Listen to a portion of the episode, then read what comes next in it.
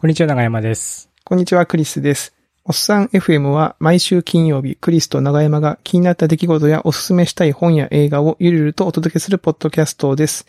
えー月末なので、お互いに面白かったリンクを紹介し合うリンク10の、えー回でございます。よろしくお願いします。ということで、えー、おっさん FM を今配信しながら収録しているという感じですね。そうですね。はいち。ょっと構成をまたさらに、毎回構成変えてますね、僕ね。まあ、それが楽しいっていうのもありますしね。あそうですね。実験しながらやっていくっていう、はい、スタイルでいきましょうか。はい。はい。ということで、えー、そうですね。まずは、じゃあ、リンク10の方をぼちぼちやっていきましょうか。はい。で、どうしようかな。今週、一旦じゃあ私からいきますか。はい。えー、そうですね。じゃあ、最初は軽めの、えー、リンクからいきましょうかね。えー、かえ、軽、軽めとかあるんですか？軽めっていうかなんでしょうね。まあ、別に重ためはないんですけど、あ、えっとですね、まずはこのトゥギャってあの、えー、やたらかっこいい缶に入った水が話題に、一体何のためにこんな商品が、そこには意外な需要があった。面白い発想っていう、まあまとめ、ツイートのまとめですね。ほうほう。で、これ何かっていうと、あの、やたらかっこいい缶に入った水っていう 商品があるんですよ。それ何か、まあ、あの、リンク先見てもらうと、その、なんだろう、こう、ドクロが、ドクロがこう、溶けてるようなその、なんかえ円に、エナジードリンクっぽい感じの？とか、なんかあの、の、なんだろう、ちょっときつめのお酒っぽい感じの、うんリキッドですって、こう、その、名前もすごいけどね、その、死の水？みたいな。死の水。でも、中身は水なんですよね。で、これなんか多分マウンテンウォーターとスパークリングウォーターって書いてあるから多分その、いいわゆる普通の水と炭酸水のやつなんですけど、おめっちゃい、いかついお兄さんが、そうそうそうそう。これだから要はその、なんだろうな、例えばなんとかの、その湧き水みたいな優しげな、あの、お水を、例えばその、なんでしょうね、です。プロレス、悪役プロレスラーとか、そのデスメタルやってるようなゴリゴリの方たちが、そそういうの商品と合わないっていうところに。目をつけた商品なのかな。とはいえ水分はね、皆さんに必要なので飲まなきゃいけないじゃないですか。その、悪役の方も。そっかそっか。うん。ライブ中に水飲むけど、ペットボトルじゃかっこ悪いだろうと。そうそうそうそうそう。うんうんうん それので、これ飲んでもぐしゃーっと潰して、ポーンと投げるみたいなね。ただもうかめちゃめちゃかっこいいじゃんっていうためのやつやつ。だけ、それだけ。でだけなんですよ。でこれがちょっと面白くてですね。あの、なんでしょう。まあ、確かに、そのめちゃめちゃニッチではあるけど、ニーズはなくはないありですよね。そうですよね、でもね。お酒飲めない状況って結構ありますもんね。あるある。例えばあのら、なんだろう、あの、ハーレーとかに乗って移動してるようなバイカーの方たちですか、うん。が、わーって言ってね、お酒も当然飲めないわけですし、飲酒運転になっちゃうから。でもなんかこう、その、雰囲気を味わいたいみたいな。イロハスじゃね、ちょっとね。イロハスってもうちょっと、そういうところには合わないですよね。うんちょっとね。うん。っていうリンクですね。はい。うん。ニッチだけど、僕はすごくこう、腑に落ちた商品というか、なんかすごい面白いなと思ったっていう、はい。あのーやつです。はい。これが最初の軽めの 一発目のリンクリンクですね。あはい。はい。はい。まあまあ、こんな感じでやっていきましょうか。はい。はい。長山さんどうですか？じゃあ、僕の方は、えっと、レンちゃんパパ。レンちゃんパパね。はいはいはいはい。レンちゃんパパっていう、えー漫画ですね。はいはい。えーなぜかトレンドに入っていて、えっと、漫画図書館 Z っていう昔に公開されていて、今はちょっとこう、えーどこにも公開されてないような漫画が、まあ無料で読めるっていうサービスがあって、そこで、えー昔に連載されていた、えーこれパ多分パチンコ雑誌に連載されてたんですかね。ああ、まあ、なんか雰囲気的にそんな感じですね。レンちゃんパパは。うん。その、レンちゃんパパという94年から97年の秋頃にかけて、パチプロセブンっていう雑誌に連載されていた漫画が、まあ無料で読めると。で、なんでそのこんな話題になってんのかなと、パチンコの漫画が、と思ってこう、はい読んでみたんですけども。割と何ですかね、リンク踏んでこう見てもらうと、割とこう、本話家系の、あの、漫画のテイストなんですよね、タッチが。なんか4コマ漫画、優しい4コマ漫画、あの、釣りバカ日誌のタッチに似てるのかな？そうですね、似てますね。うん。うん、その系統なんですけども、はいはい。で、まあ、高校の先生の、と、えーの奥さんが、えーパチンコで大量の借金を作って 失踪するっていうところから話が 始まるみたいなもう。その設定だけでもだいぶ地獄感がありますけどそうね。はい。で、その後なんかもうね、もう結構ひどい話で、で、自分もパチンコにはまりとか、ではいはいはい。す。で、その借金取りから、えーまあ逃げたりとか、そういう話で、こう、タッチとは裏腹に、めっちゃ、あの、暗い話、うん保険金殺人の話だったりとか、はいはいはい。ねとにかくパチンコを、にはまり、はまって人生を、からどんどん足を踏み外していく様が、こう描かれてるというので、何が面白いんですか？これ、その、ストーリー的には。何なんですかね僕もとと途中までよしか読んでないんですけども、結構ね、ハラハラドキドキするんですよね。読んでて。これなんでこんなハラハラドキドキするんだろうなと思って。ほうほうほうほう。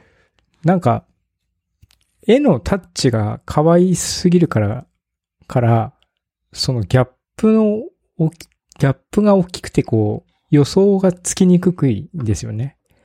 うーんでえーそそんな展開みたいな感じに結構なるので、ななんか読んでて、わあ、なんか辛いって気持ちが、あの、例えば牛島、ダウナー系の感じなんですね。その、牛島くん？牛島くんっぽい。牛島くんっぽい。あ、そうなんだ。うん。でも牛島くんってなんかあの、絵が怖いじゃないですか。怖いちょっとっていうか。怖い怖いっていうか、ちょっと、まあそうですね。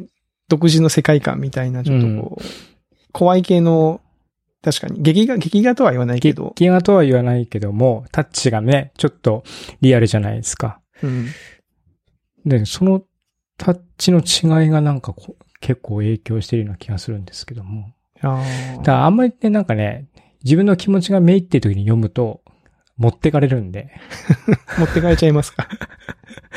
持ってかれるんだ。暇、暇だ、みたいな感じのテンションの時に読まない、読んだ方がいいですね。ああ、なるほどね。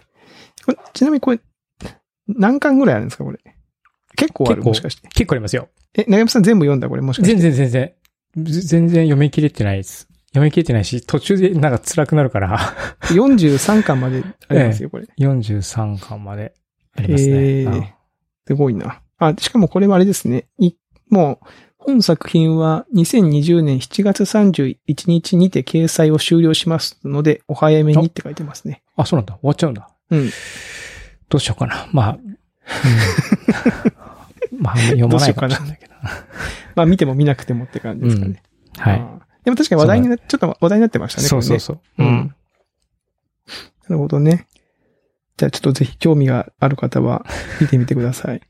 ね、どうなんだろうな。はい。あとは、じゃあ私の方ですけども、どうしようかな。これいくか。えー、それどこですね。えー、これあの、先になんかね、あの、ううちの会社が関わってるメディアなので、別にあの、ステマとかじゃないんですよ。あの、記事が良かったんで、はいっていう。意味で、えっ、と、それどこっていう、あの、楽天さんが、えーやってる、えーそれどこっていうメディアですね。えーそこのですね、カレーの副菜はサラダだけじゃない、えーカレー沼の住人が超簡単に作れる本格カレー副菜レシピ5品を伝授っていう記事。スパイシー丸山さんの記事だ。はい。これですね、あの、まあ、長山さんにあの、ほら、スパイスカレーの本を教えていただいて、もうね、めちゃめちゃ作ってるんですよ、僕。あ多分僕よりも作ってますよね。いや、このね、短期間だけ見たら、ほぼ毎、毎週末、絶対一食は作ってますし、その、しかも、レシピのね、なるべく被らないように、えーこうんう、うん一回作ったやつは、一旦そのリストから外して、新しいやつを作るっていう感じでやってるんですけど、あの、やっぱ副菜が欲しくなるんですよね。そうですよね。なんかカレーだけだとね、うん。まあ美味しいんだけど、ちょっとこう物足らないってね。うんもうちょっとこう、口を、口直し的なものが欲しくなると。うん。っていう時に、この副菜、もちろんその本にも載ってて、同じようなレシピなんですけど、副菜があると、だいぶそのカレーの味わいも変わるし、なんでしょうね。あの、本当に普通のスタンドカレー屋さんに行って、あの、ラッキョとか福神漬けを食べる、作るのと同じ感じで、うんうん。副菜があるだけでだいぶこう、カレーの味わいが変わるっていうやつですよね。もうそのレシピが載ってて、はい。で、これ玉ねぎとか、で、結構、その、このレシピもそうですし、長山さんの教えてもらったあの、南インドの本もそうなんですけど、インドの副菜って結構レモン汁使いません？使いますね。マリネっていうか、やっぱり辛い時って、うん酸っぱいものを食べると中和されるんで。そういう理屈なんですか、うんそれがあの、結構大きいんだと思いますね。ああ。なんかあの割に、あの、サラダのドレッシングっていうと、油とお酢を入れて、ドレッシングってこうベースを作るじゃないですか。うん塩と。で、その、インド料理結構カレーは油たっぷり使うのに、副菜は全然油使わなくて、むしろそのレモン汁とかでさっぱり系のやつを作るんで、なんか結構いいなと思ってですね。うん、うん。あしかもどのレシピも簡単で美味しそう。そうなんですよ。ただね、あの、僕これ正解なのかわかんないんですけど、この間その一番一個目に載ってる玉ねぎアチャールっていう、あ、チャール、はいはい。玉ねぎ切って、えっ、と、レモン汁と塩と一味唐辛子入れて漬け込んどくだけっていううん。シンプルなやつと、その下に書いてある、えー、カチュンバですか？はいあ。の、トマトとキュウリと玉ねぎ切って、これもレモン汁とこう、あ、あえるみたいな感じ。あとクミンか。入れてあえるんですけど、玉ねぎが結構、口臭くなりませんっていう。口臭くなる？あのー玉ねぎを水にさらさないですよ。レシピ的に。ああ、直なんだ。直なんですよね。ね。で、長山さんの本も確か別に水にさらすは書いてないから、本当にもう玉ねぎ切って、直なん、直にしてるんですよ、僕は。だから美味しいんだけど、これ食べた後、本当口が、なんていうのか、こう、玉ねぎ臭くなっちゃって、なっちゃうなと思って。なるほど。うん。これは皆さんどう、どうなんですか？長山さんは水にさらしてるチャールは、えーっと、僕は作るときは油入れちゃってましたね。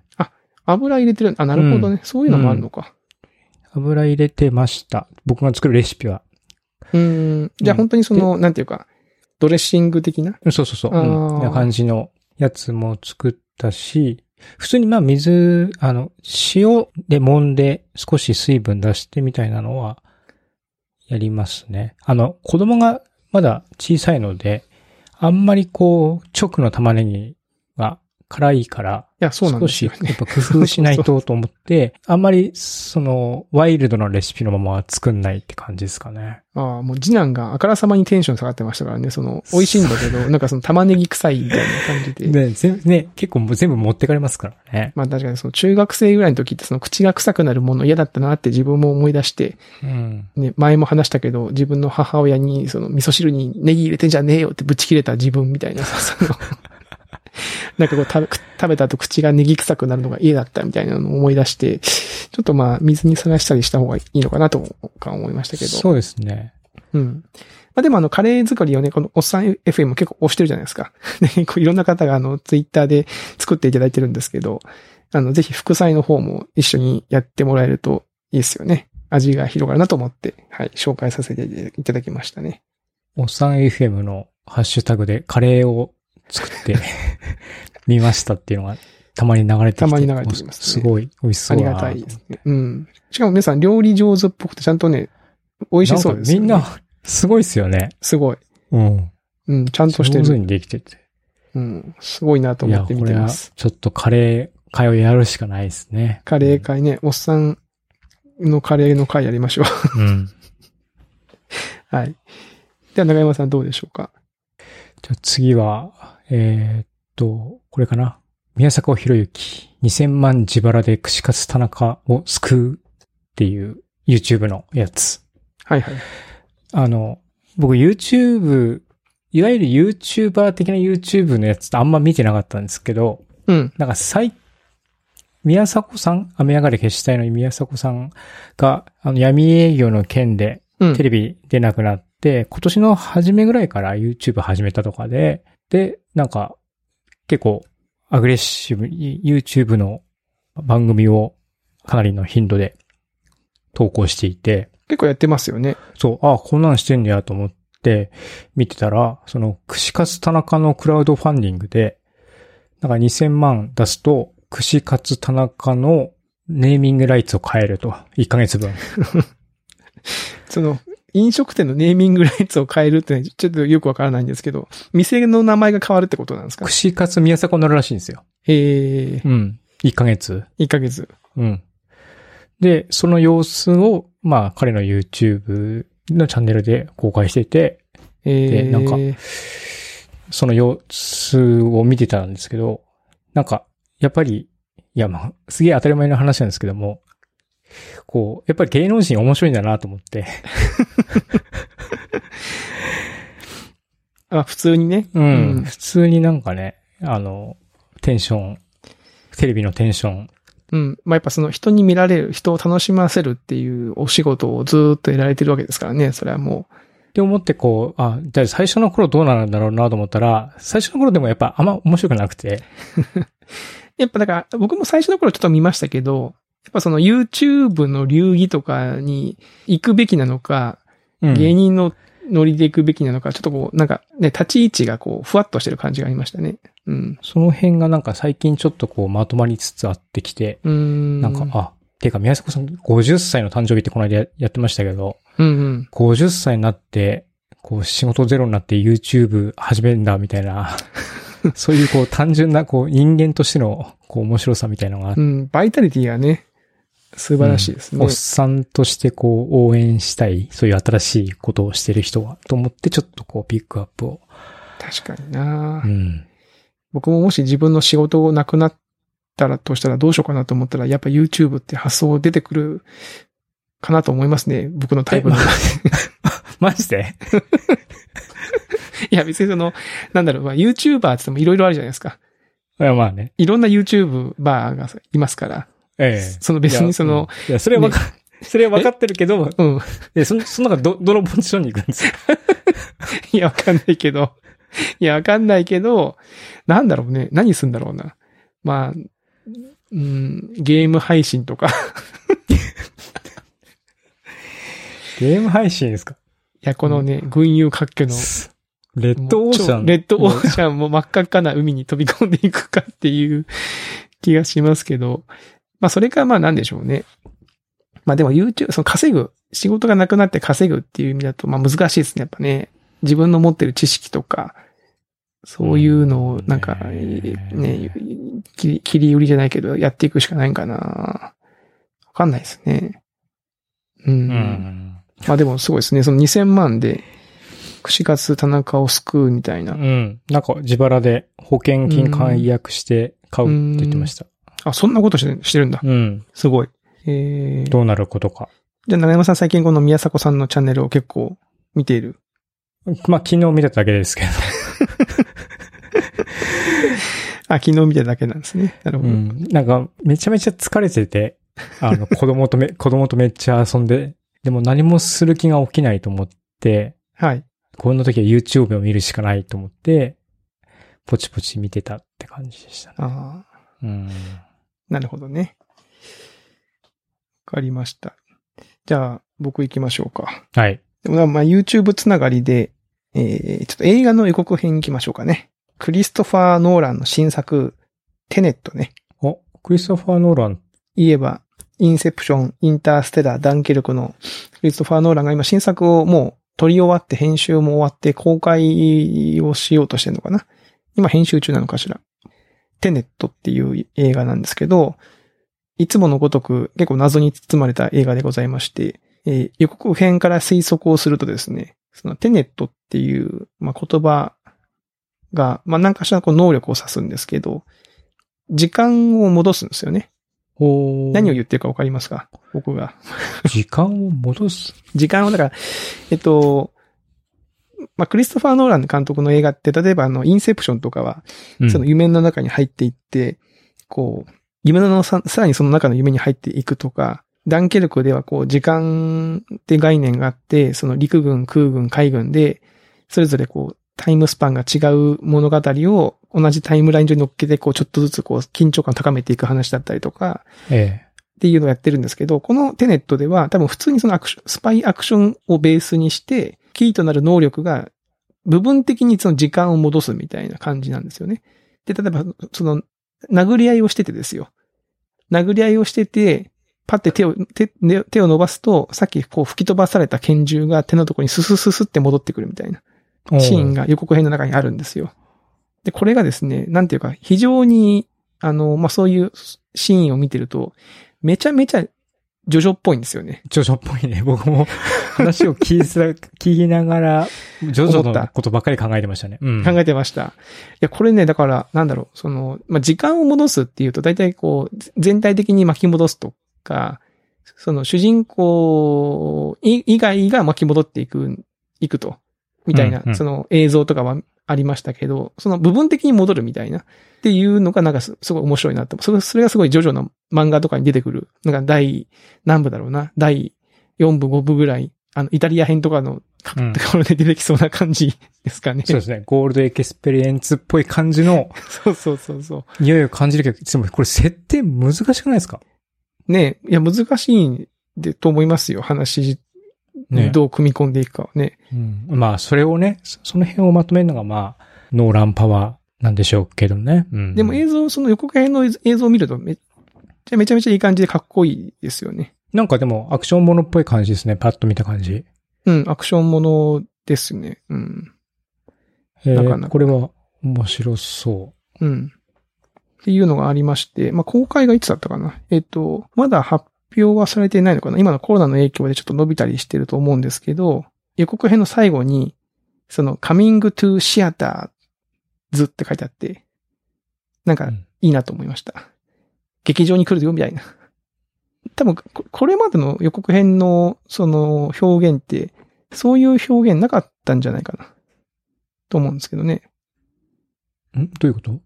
えっと、あんのかな？あ、ごめんなさい。あったらごめんなさい。いいです。あの、今の発言は忘れてください。なんかその、今ほら、今外出制限中だから、あんまりこう劇場で公開されてないじゃないですか。ああだからその劇場に、劇場で見れるよみたいな感じのニュアンスなのかなと思ったんですけど、ああ。あ。そうじゃないいかもしれないですね。はい。はい。まあまあいいや。はい。っていう予告編がありますっていう。なるほど。はい。はい。でございましたね。はい。さあ長山さんどうでしょうか？じゃあ僕、この Web キャプショナーという。はい。ウェブサービス。うんはい。これが何かと言いますと、はいまあ、字幕にしてくれるスタートキャプションっていうのを押して、はい。あの、もうその場でマイクに向かって喋ると、ほうほうほう。えちょっと今画面に出せないんで全然説得力ないんですけどもあ、僕の字幕前ににしてくれるんだ。ええ前には、えーどんどん文字に変わっていってるんですね。日本語もちゃんと反応して日くれてる？本語できます。はい。日本語ちゃんとえー反応しますね。精度はどうだろうな。まあまあ、いい感じ。結構いい感じに撮れてる。うん。うん。あの、えーとかうーとかはね、うん。あの、ちょっと、まあ、頑張ってカットしようとしてくれたりとか。あ、そこまでやってくれてるんですね。でもあれですかね、これ多分その独自のその技術というよりかは、その Google とか Amazon とかの API を叩いてたりするのかな。うん使ってるような気がするんですけども。うん。まあ今更そこをね、例えば日本、特に日本語とかを、海、これ多分海外のサービスですよね、ええこれね海外のサービスですね。うん。海外のサービスが真面目にその、やろうっていう感じでもないと思うんで、多分そうなんだろうな、きっと。なんか UI がすごくポップで、で、これなんかうまく画面にはめ込んで、うんその配配信の画面とうまく組み合わせると、あの、自分が喋ってるのをリアルタイムで字幕出しながら、こう喋れるみたいなこともしてる人がいて、ええあ、これは面白いなと。ああ、うんうん、面白いですね。その、なんていうかこう配信系とかやってる方たちは、字幕が欲しくなったりするでしょうしね。うん。まあ、プラットフォーム側でこう用意してるところももちろんありますけど、その配信プラットフォームですか？なりますね。うん。まあ、YouTube とかもね、自動字幕出ますけども、ライブでは出ないんで、そうか。ライブでは出ないのか。ライブで出るのは Google Meets かな、うーん。?Google Meets はライブで、あの、字幕を出すので、それを、まあ、自前でもできるみたいななるほどね。感じだったりとかですね。えー、面白い。うん。こういうの使って皆さんこうね、会議とか配信とかやっていく時代なんでしょうね、きっとね。もうやってる方いらっしゃいますよね、こういうのね。そう、いますね、字幕。あとなんか、学校の授業で使ってみたとかっていう人も、先生で、うんうん。うん、いましたしね。うんうー。ん。面白い。ウェブキャプション。まあ確かにこう、動画は便利だけど、ちょっと耳が、えー、遠い方とかは、うん。音声だけだとちょっと辛いっていうシーンもね、もちろんあったりすると思うので、そういうのが出てくるといいのかしら。あとやっぱり、ね、言語がわかんなかったりとかすると、そこから翻訳とかかけられてとかもできますからね。いあの、うん一回文字に直せれば。うん。うん確かに。あと、まあ、その、シチュエーションによってはね、音声が聞けない、出せないけど、見たいみたいな時ももしかしたらあるかもしれませんしね。仕事、仕事中とかね。うん。えー、面白。そこ、今度試してみようん。う。はい。このポッドキャストも音音声データも普通に Google とか Amazon のサービスに投げればできるのかしら？いや、僕ね、前試したんですよね。ええっとね、何度か試してるんですけど、まあ、ああれ系のサービスってその、こうつ、使われれば使われるほどどんどん精度が上がっていくと思うんで、結構ね、僕あの、アマゾンの方をずっと待ち続けて、日本語対応を、あの、スピーチトゥテキストをですね。はいはい。あれ、日本語ないんでしたっけ？で、さ、えっ、と、まあ、最近って言っても結構前か。出たんですよ。半年か1年ぐらい前かな。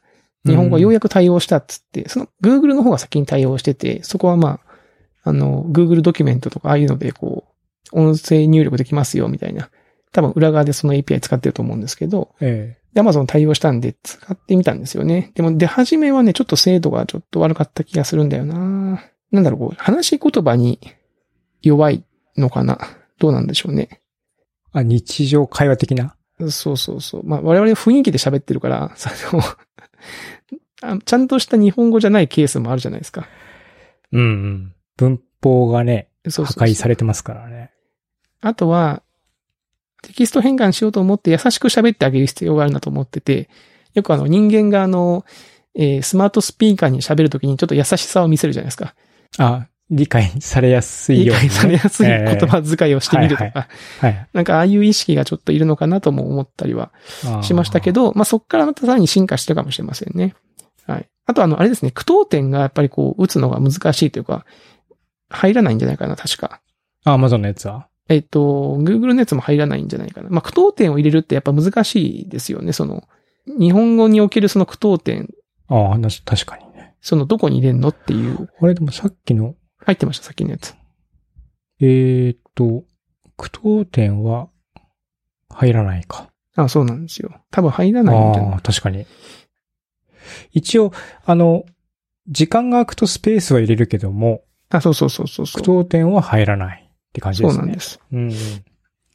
まあ、句読点なくてもいいじゃんっていう話かもしれないけど、僕もその、なんか議事録、会議の議事録をね、音声で録音して API に投げてテキストに変換してみようと思ってやったんですけど、やっぱりその辺の処理ですよね。最終的なその読みやすい文章にするところにやっぱ手間が結構かかるなと思ったっていうのが今のところの印象ですね。なるほど。はい。まあでもまあそれはね、またちょっと改善されていくと思うので、うん。はい。という感じですかね。はい。はい。と言ってたらもう大体、えーいつもの6本紹介したかな。はい。ではですね、ちょっと最後に一通だけお便りが来てるので、はい。えーポトルくんさんですね。えーあ、以前にも。あ、そうそう、チャイムの件ご対応ありがとうございましたって。あの、チャイムがちょっと音が入って、あの、結局チャイムなくしたけど誰も何も言わなかったですね。なくてよかったのかな、あれはねなくて。よかったかな。うん。なくてよかったんですね。うん。特に寂しいみたいな話はなかったですね。なかったですね。うん残念ですね。はい。えー質問ですが、何かの資格の取得や勉強したいことをやってみたいことはありますかと。えーもしくはこの勉強をしていて役に立った、次につながったなどありましたらお伺いしたいです。いつも楽しいお話、更新ありがとうございますと。えーこちらこそありがとうございます。はい。はい。どうですか？資格の取得や勉強したいことやってみたいこと。えーもしくはこの勉強をしていて役立ったとか、そういうところですね。あー勉強してるといえば最近、スタディサプリやってて。ああ、なんか前もちょっとちらっと言ってましたね。なんか、うん。どうですか？スタディサプリ、すごいですね。いいですか？これでも高校、大学受験の勉強なんで、資格の取得という話じゃないんですけども、あ、でも勉強したいこととかって書いてますからね。うん。ただ数学とか、うん英語とか、やっぱり、なんだかんだ言って高校で習うことを結構やっぱり体系的にしっかりしてんなと思ってる、思うのと、うん。あとはやっぱ教え方がすごくうまいので、これは月1000円、あなんか僕、なんか変なキャンペーンで入ったから月1000円ぐらいなんだけど、うんうん。月1000円ぐらいでこれはすげえなっっていうふうに思って、たまに時間を見て、数学とか英語とかちょこちょこやってますね。ああ、なるほどね。うん。まあでも、こう、今その頃の勉強するのってなんか楽しいですね。楽しいですね。まあ、あの、受験するわけじゃないってなると、気が楽というかね。うん、確かに。なんかあります？しクリスさん、資格資格欲しいとか。いや、資格とかないですね。僕はその、勉強とかは、あんまりない。まあ逆にその、趣味で始めたことが、いろいろと繋がってくることは僕の場合結構あるので、例えば、高校の時にその演劇やってたら、その、まあ喋ったりするのがスキルとして、あなんか身につきますもそうですし、それこそこのこのポッドキャストも、あの、そうですよ。長山さんとね、ずっとやりましょうやりましょうって言ってて、えー、2年ぐらい前に始めたじゃないですか。あ。え重い腰を上げて。そして、まあ1年ぐらいこう、あの、手手探りというか、ね、あの、ポッドキャストでどんなもんやっていうのをこう、なんか長山さんと二人でこう、ああだこうだ言いながらやってきた結果、今その仕事で、なんだろう、オンラインでミーティングをしたりとか、えー僕の場合その、なんだろう、えーオンラインで情報を発信するとかっていうことが結構あるので、えうん。なんか役に立ってますよね、その、やってきたことというか。ああ。うん。だからなんか結構その、やってみ、興味があることがなんか繋がっていくなと思っているので、今僕はあの、先週の話でおお絵描きをせっせとやってるって言っはいたじゃないですか。はいはい。まあだからこれが多分わかんないけど、どうかもう、ね、それこそ、なんだろう、さっきの話じゃないですけど、仕事がなくなった時に、その、なんかこう、なんか、あるかもしれないですよね。なんかちょっとイラスト、近所のその商店街のイラストを描きましょうかみたいな話かもしれませんし、みたいな。次に繋がった、そうですね。うん意外にあれですよね。別に次に繋げようと思ってやってないことの方が、あ、そうそうそうそうそうそう。意外になんか、あやってて、これに役立ったんだなとか、例えば僕、その、なんだろうね、前ちょっと自分で事務所の改装とかしてたんですけど、うん。でもそれってそもそも自分の親がなんか、あの、そういう設備の仕事をしてたんで、それをいやいやこう僕は手伝わされてたんですね。うんうんうん。なんかセメント、ね、練ってとかさ、うん。うんこれ、これをこのサイズに全部切ってとか。